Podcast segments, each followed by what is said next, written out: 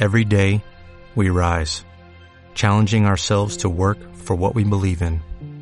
At U.S. Border Patrol, protecting our borders is more than a job, it's a calling.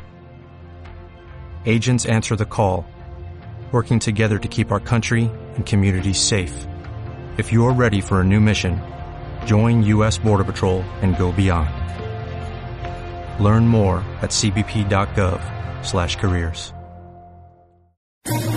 ¿Quieres especular en la bolsa de la mano de un profesional? Operativadax.com. Recibe al momento en tu móvil las compras y ventas que realiza Alberto Iturralde sobre el índice DAX. Nunca ha sido tan sencillo ganar en bolsa. Operativadax.com.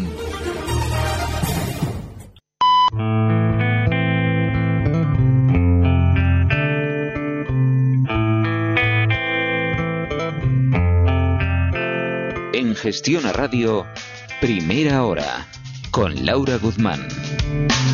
Enseguida vamos con nuestro consultorio de bolsa, pero antes nos vamos a acercar a IFEMA. Vamos a conocer sus próximas ferias con Ana Larrañaga, directora de Almoneda. Ana, muy buenos días. Hola, buenos días. Hoy nos vamos a acercar a esta feria dedicada a las antigüedades, el coleccionismo y los objetos vintage. Cuéntenos, Ana, ¿cuándo va a tener lugar esta feria y qué novedades vamos a tener en esta edición? Una nueva edición que estrenamos, eh, nueva marca, que es la de Antic Pasión, porque creemos que esta, este, digamos, apellido agregado a moneda eh, define muy bien lo que eh, la experiencia de visitar esta feria.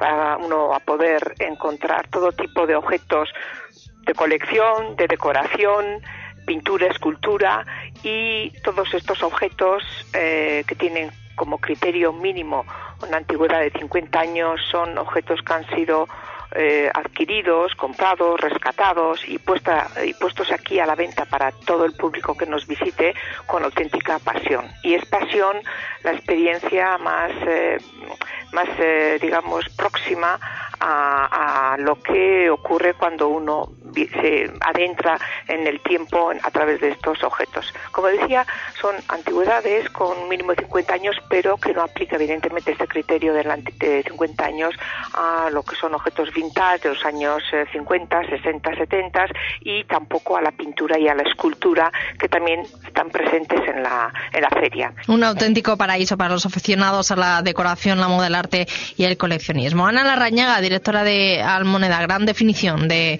esta feria que vamos eh, a ver en abril en IFEMA. Gracias, Ana, por acompañarnos. Muy buenos días. Muy buenos días.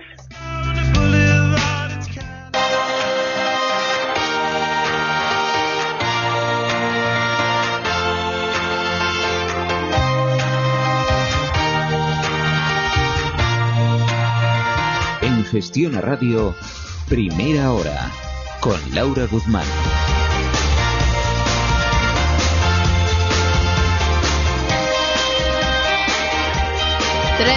32 minutos pasan desde las 9 de la mañana, 8 y 32 en Canarias. Seguimos aquí en primera hora en Gestión a Radio. Ahora ustedes ya saben, son los protagonistas hasta las 10 de la mañana en nuestro consultorio de bolsa. Les voy a recordar los teléfonos en los que ya nos pueden llamar, se pueden poner en contacto con nosotros a través de varios números. Nos pueden llamar para entrar aquí en directo y preguntar hoy a Alberto Iturralde en el 912428383,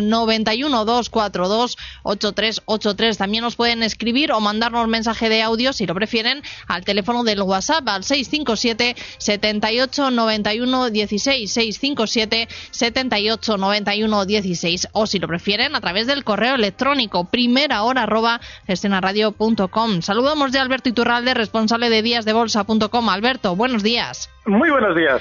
Bueno, estábamos viendo caídas en este principio de sesión de miércoles en el mercado europeo. Algunos índices empiezan a darse la vuelta y otros empiezan a dudar, como es el caso del IBEX, que está ahora ya con tímidos descensos del 0,04% en los 9.760 enteros. ¿Nos fiamos de lo que está ocurriendo en el mercado, Alberto? Bueno, nos podemos fiar porque en realidad no está sucediendo nada. Estamos planos pero sí que es cierto que es normal que estemos planos porque el rebote que había realizado el IBEX desde el nivel 9.350 hasta esos 9.800 que ayer marcaba de máximos es llegar a una resistencia y lo normal ahí es frenar subidas.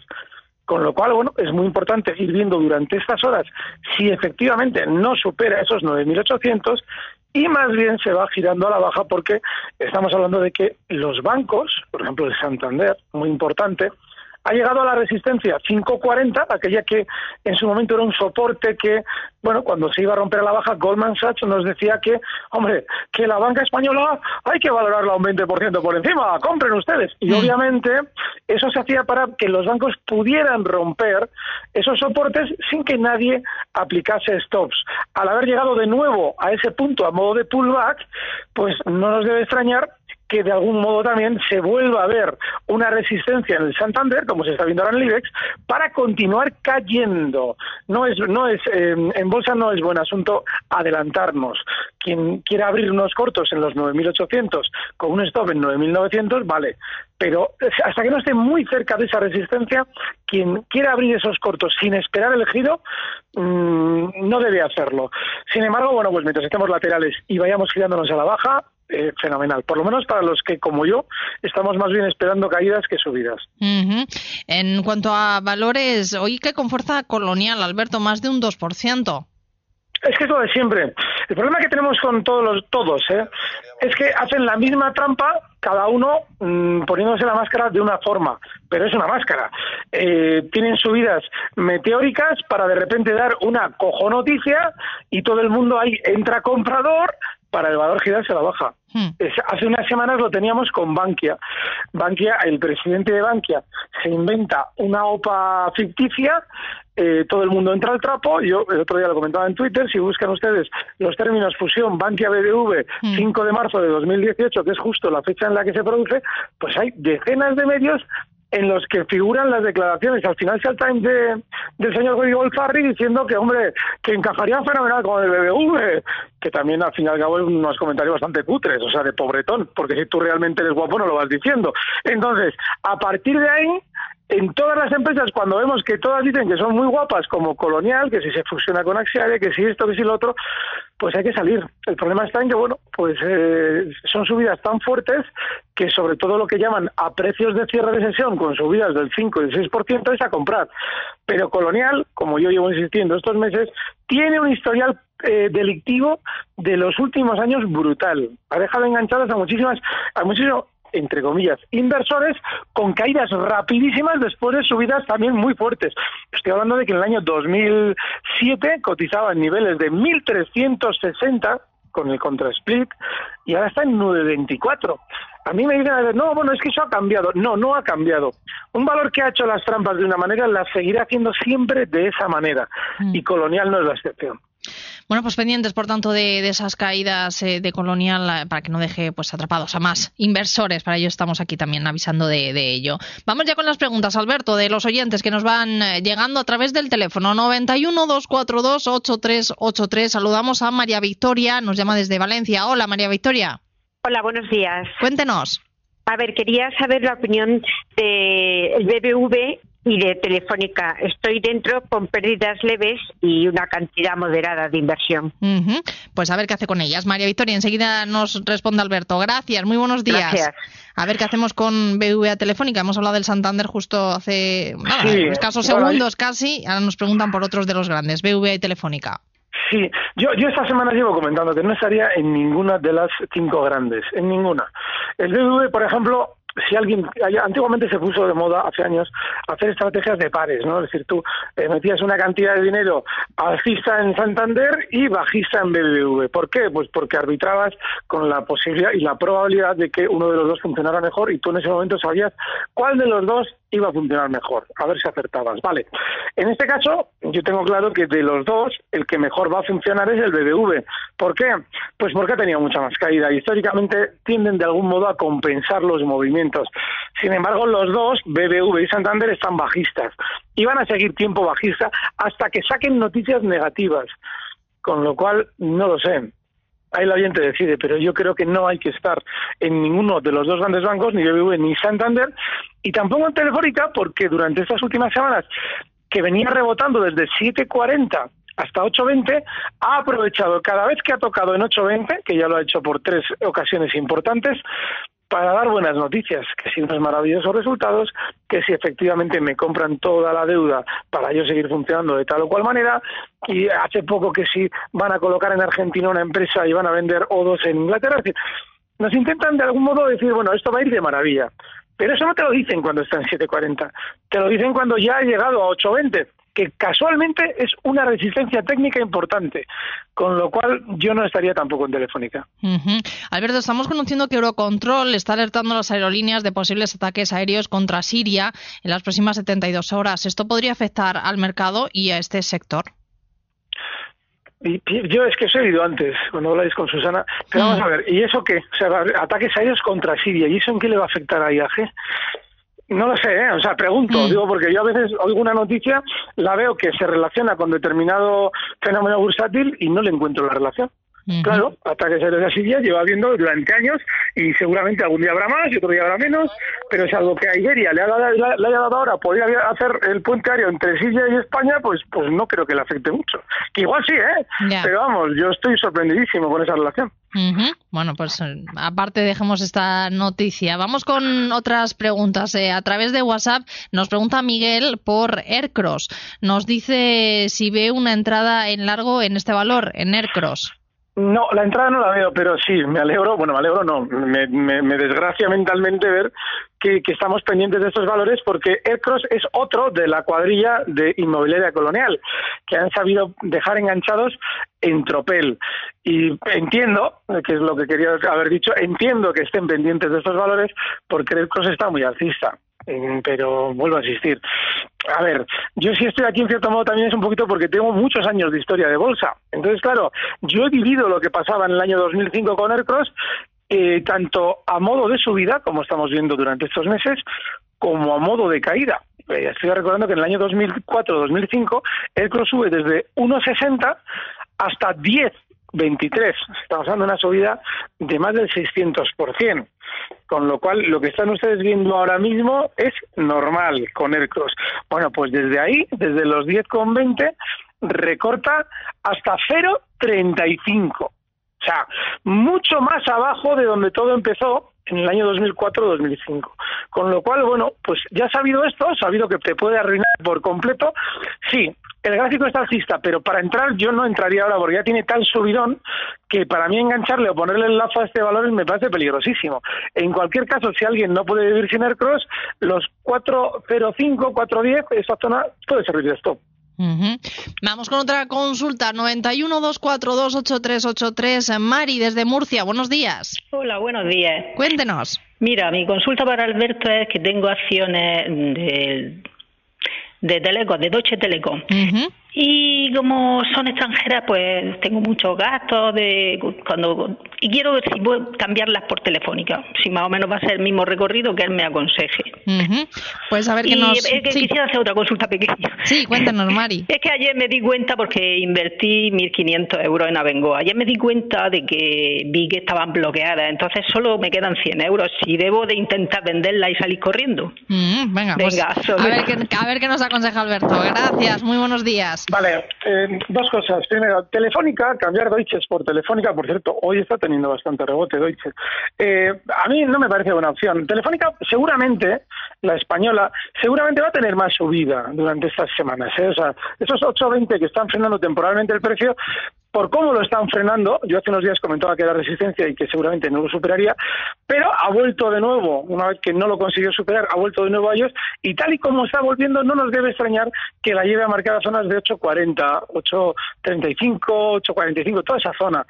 Pero de ahí a que tomemos una decisión para intentar aprovechar ese recorrido, no. Con lo cual yo no me quitaría Deutsche para estar en Telefónica. Deutsche, por cierto, eh, que hoy hemos conocido que eh, Sprint y T-Mobile vuelven a hablar de una posible fusión. Ya sabes que T-Mobile es la filial del grupo. Claro, por eso digo, como ha comentado lo de la subida de Deutsche, eh, hemos conocido eso, que T-Mobile, la filial del grupo alemán de Deutsche Telekom, pues está volviendo a hablar de una posible fusión con, con Sprint. O sea que puede que suban también por, por estas noticias positivas, que ya sé que a usted no, no le agradan tanto. Hombre, ¿sabes qué pasa? Que a mí las noticias me agradan un montón. El problema que yo tengo es que me fastidia el estar yo fuera y que de repente aparezca la noticia y de, repente me pregunto, ¿entro? Bueno, yo, no, yo ya mm. a estas alturas no me lo pregunto, pero vamos, que es normal que el oyente diga, bueno, ¿entro o no entro?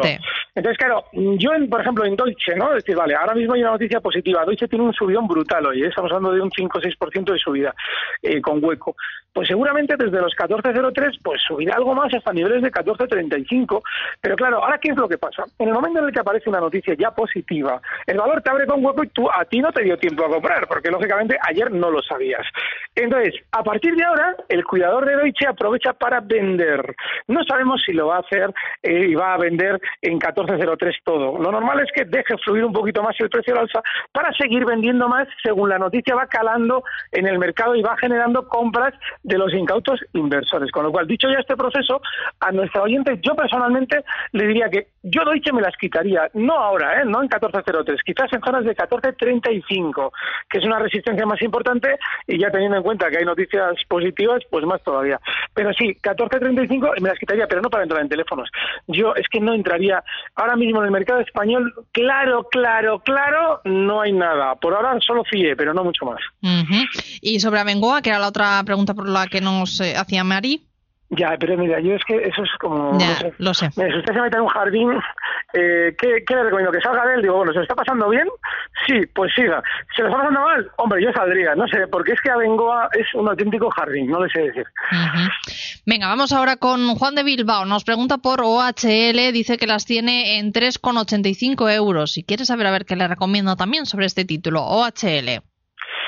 Hombre, OHL, eh, yo lo comentaba estos días atrás, va de Cristo en Cristo, o sea que si le han pillado con mordidas aquí, que si le han pillado con mordidas allí, pero claro, a la hora de interpretar la bolsa, hay que ser un poco pícaros, en el sentido de que dices, bueno, en la última pillada que le han dado a OHL, pues la caída ya había sido fuerte, estamos hablando de una caída muy rápida desde 5 hasta 3.40. Y yo comentaba estos días atrás que muy a mi pesar tenía que opinar en el modo alcista con OHL, porque han dejado a todo el mundo fuera con esas noticias y ahora está rebotando a la chita callando, seguramente desde los 4.22 hasta zonas de 4.40. Pero insisto, en los historiales delictivos de valores como OHL también. Si vemos que un valor ha sabido caer como OHL en muy poco tiempo, desde niveles de 20 euros hasta llegar a marcar 2 euros y por debajo 1,75 concretamente, esto ya hay que tenerlo claro a la hora de especular con él. Con lo cual, si él lo va a hacer, que sepa que técnicamente hay un stop claro, un soporte justo en los 4 euros, está en 4,21 y que el recorrido lógico, como mucho, sería zonas de 4,50. Nos escribe Jesús a través del correo electrónico Alberto en eh, primera hora arroba gestionarradio.com. Nos pregunta por Merlin Properties, nos vamos de nuevo a Libes, nos dice que no es un inversor a corto plazo, que tiene Merlin a 11,96 euros. A ver si le puede indicar dónde colocar el stop loss y el stop profit, nos señala. Hombre, yo es que estos días atrás comentaba que yo en Merlín no estaría. De hecho, había, planteado muchas estrategias con Merlín, con objetivo alcista 12.50, que ha sido justo el punto en el que han frenado el valor y lo han girado a la baja. Entonces, el stop que yo le colocaría para alguien que dice, no, no, yo aquí no voy a andar enredando y me voy a quedar tranquilo hasta. Bueno, pues el hasta, hasta donde se puede estar quedar tranquilo, puede ser zonas de 12 con 15 pero no sé, como yo no tengo ese planteamiento, es decir, si yo veo que un valor probablemente va a recortar, me saldría, ahí no, quizás en Berlín no estaría puntualmente, ¿eh? ojo, porque no tiene nada de mala pinta el valor, o sea, simplemente que ahora parece que va a recortar más, esta es la zona 12, 20, 12, 15, pero no, no, está bien, ¿eh? dentro de Berlín sí está tranquilo en bolsa, simplemente que, bueno, pues lo lógico es que ahora en el corto plazo le recorte algo más. Vamos a hacer una pequeñísima pausa y volvemos enseguida. Le voy a preguntar cuando volvamos de publicidad sobre Engie, nos dice un oyente que tiene eh, acciones de, este título, de Engie, compradas a 13,90 euros, a 13,90, a ver si le puede dar un stop para esta, esta inversión. Enseguida volvemos aquí en Primera Hora en Gestión Radio. ¿Está pensando en invertir sus ahorros? Busque las mejores rentabilidades en el largo plazo con los nuevos fondos de Metagestión. Mejor gestora de renta variable en España en 2017, según CityWire. Metafinanzas, que invierte en el sector financiero, ha obtenido un 6,9% de rentabilidad en el último año y Metaamérica USA, centrándose en valores de Estados Unidos, ha obtenido una rentabilidad del 12,9%. Infórmese en el 91 781 68 80 o en metagestión.com. Las anteriores cifras se refieren al pasado. Rentabilidades pasadas no garantizan rentabilidades futuras. Datos propios de Metagestión del 17 de marzo de 2017 al 16 de marzo de 2018.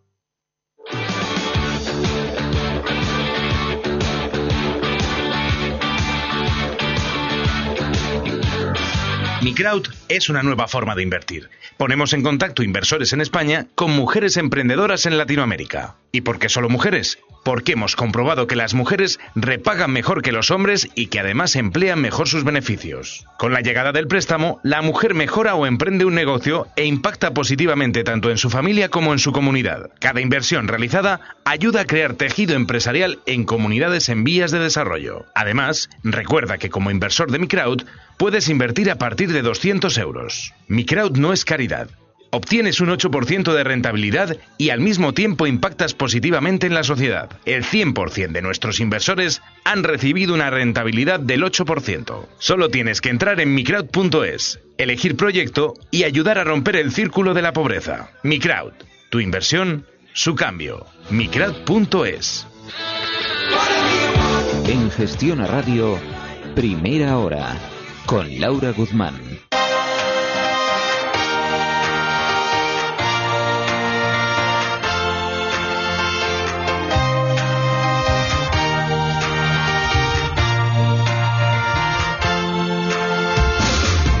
Diez minutos nos quedan para llegar a las 10 de la mañana, a las 9 en Canarias. Seguimos en este consultorio de bolsa aquí en primera hora en Gestión a Radio con Alberto Iturralde, responsable de díasdebolsa.com. Alberto, nos hemos quedado pendientes de esa consulta que nos hacía Jaime a través del WhatsApp del 657 7891 16. Nos decía a ver si le podíamos dar eh, su opinión sobre Engie, que las tiene compradas a 13,90 y si puede darle un stop para esta estrategia. Mi opinión es horrible. Yo esta semana he, he, he canalizado toda mi mala leche con Golfarri, con lo cual ya vengo muy, muy malcito.